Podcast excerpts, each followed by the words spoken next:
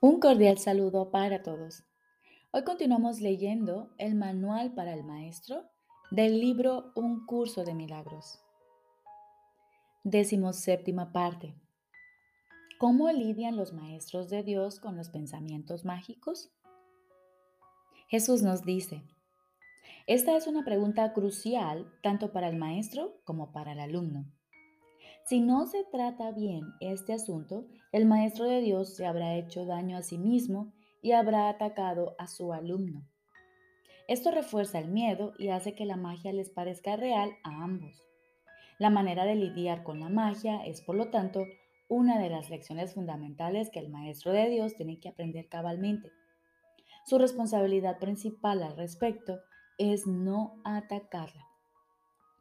Si un pensamiento mágico despierta hostilidad, de la clase que sea, el maestro de Dios puede estar seguro de que está reforzando su propia creencia en el pecado y de que se ha condenado a sí mismo.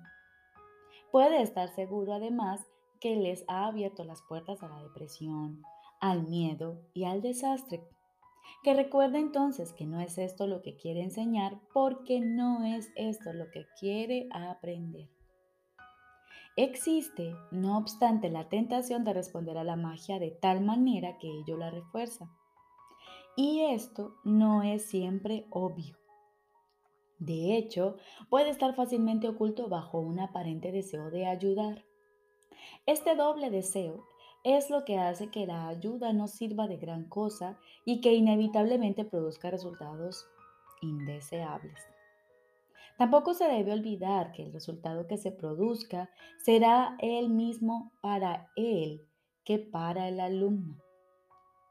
¿Cuántas veces se ha subrayado el hecho de que solo te das a ti mismo?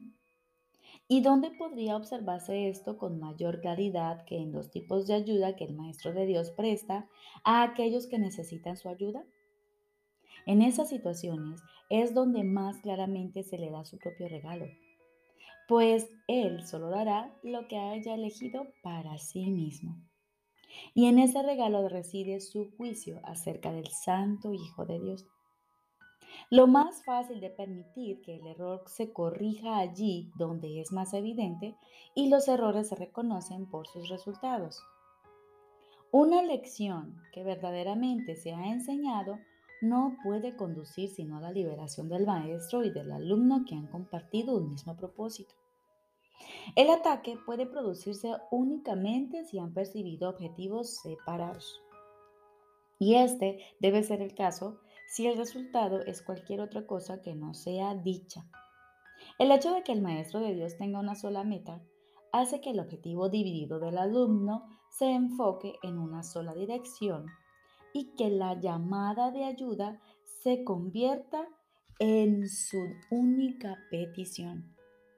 Esta se contesta fácilmente con una sola respuesta y esta respuesta llegará sin duda, sin lugar a dudas, a la mente del maestro. Desde allí irradiará a la mente del alumno, haciéndolo así uno con la suya. Tal vez sea útil recordar que nadie puede enfadarse con un hecho. Son siempre las interpretaciones las que dan lugar a las emociones negativas, aunque éstas parezcan estar justificadas por lo que aparentemente son los hechos o por la intensidad del enfado suscitado. Este puede adoptar la forma de una ligera irritación, tal vez demasiado leve como para ni siquiera poderse notar claramente. O puede también manifestarse en forma de una ira desbordada acompañada de pensamientos de violencia, imaginados o aparentemente perpetrados. Esto no importa. Estas reacciones son todas lo mismo. Ponen un velo sobre la verdad. Y esto no puede ser nunca una cuestión de grados. O bien la verdad es evidente o bien no lo es no puede ser reconocida solo a medias. El que no es consciente de la verdad no puede sino estar contemplando ilusiones.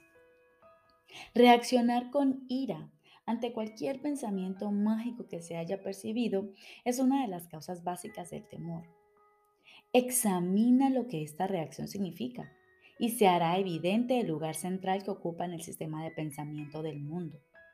Un pensamiento mágico, por su mera presencia, da por sentada la separación entre Dios y nosotros.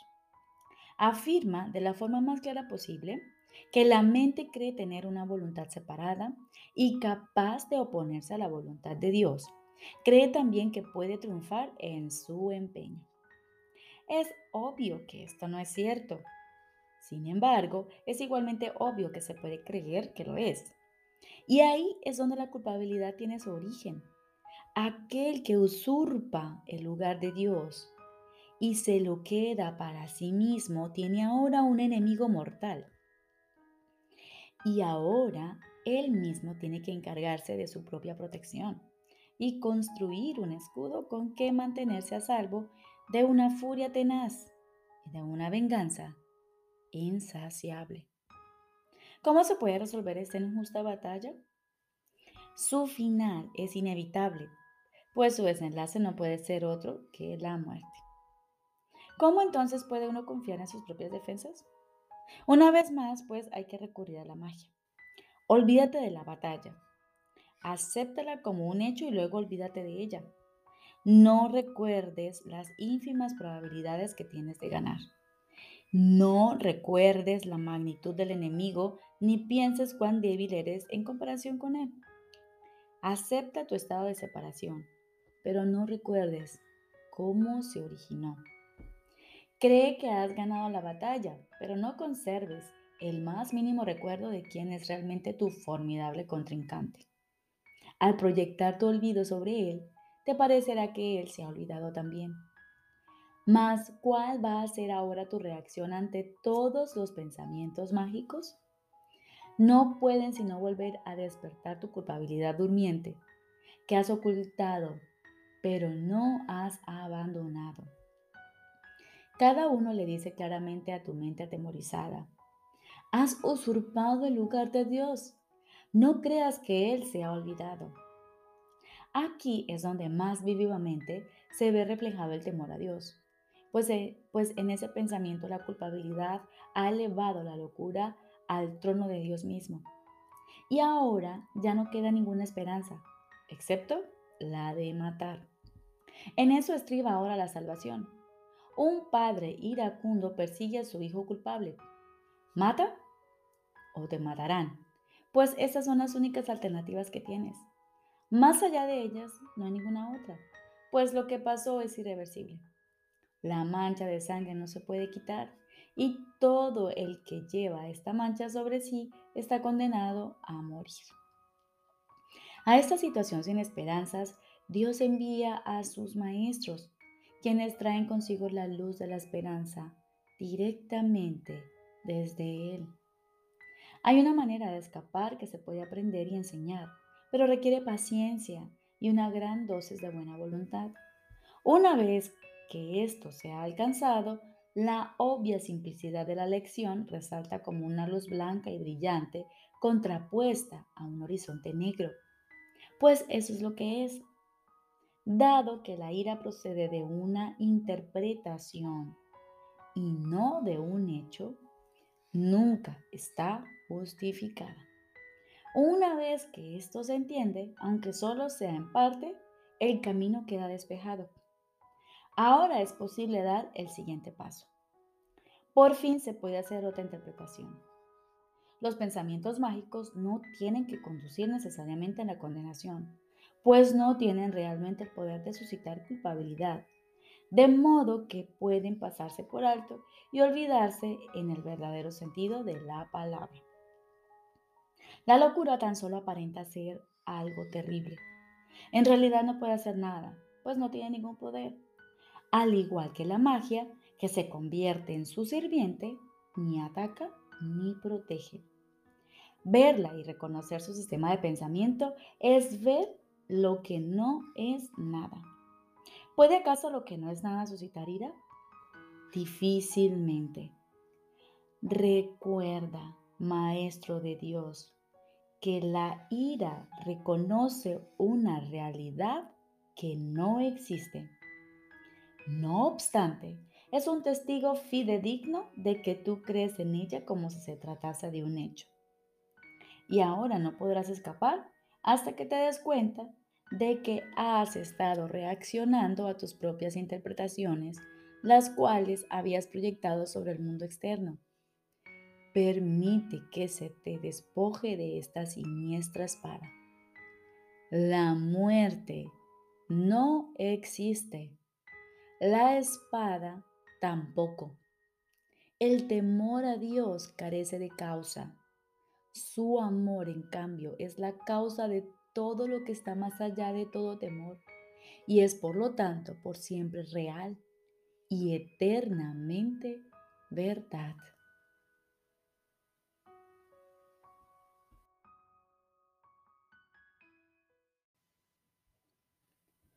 Ahora continuamos con el libro de ejercicios.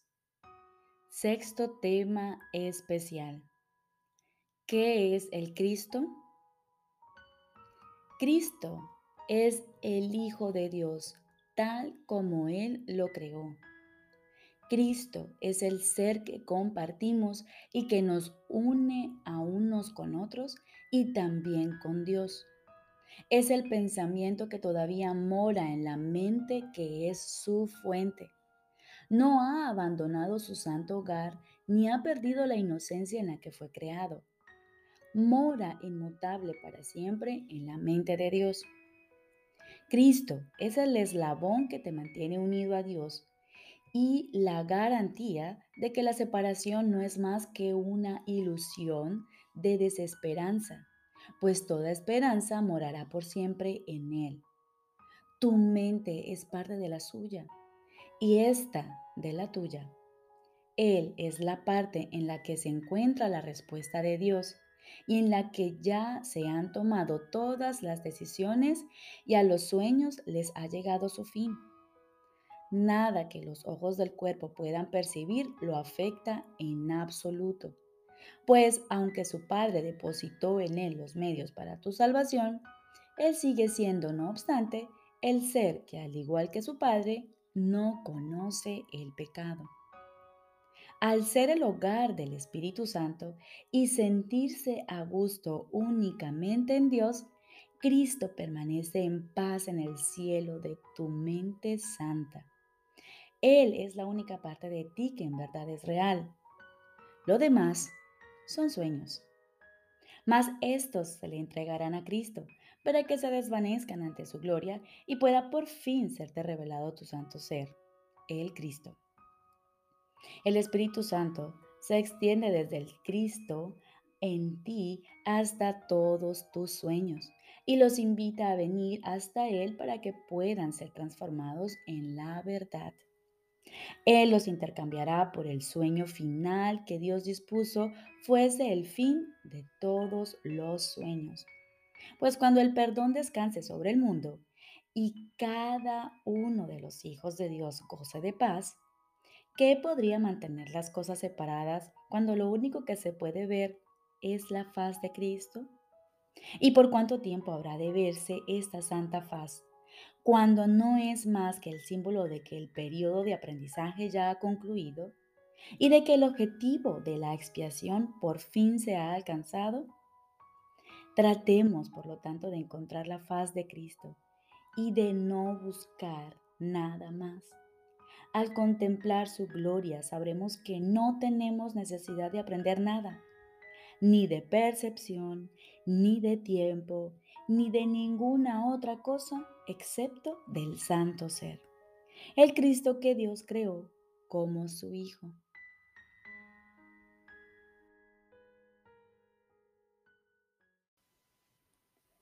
Lección número 275. La sanadora voz de Dios protege hoy todas las cosas. La sanadora voz de Dios protege hoy todas las cosas. Escuchemos hoy a la voz que habla por Dios, la cual nos habla de una lección ancestral que es tan cierta hoy como siempre lo fue. Sin embargo, este día ha sido seleccionado como aquel en el que hemos de buscar y oír, aprender y entender.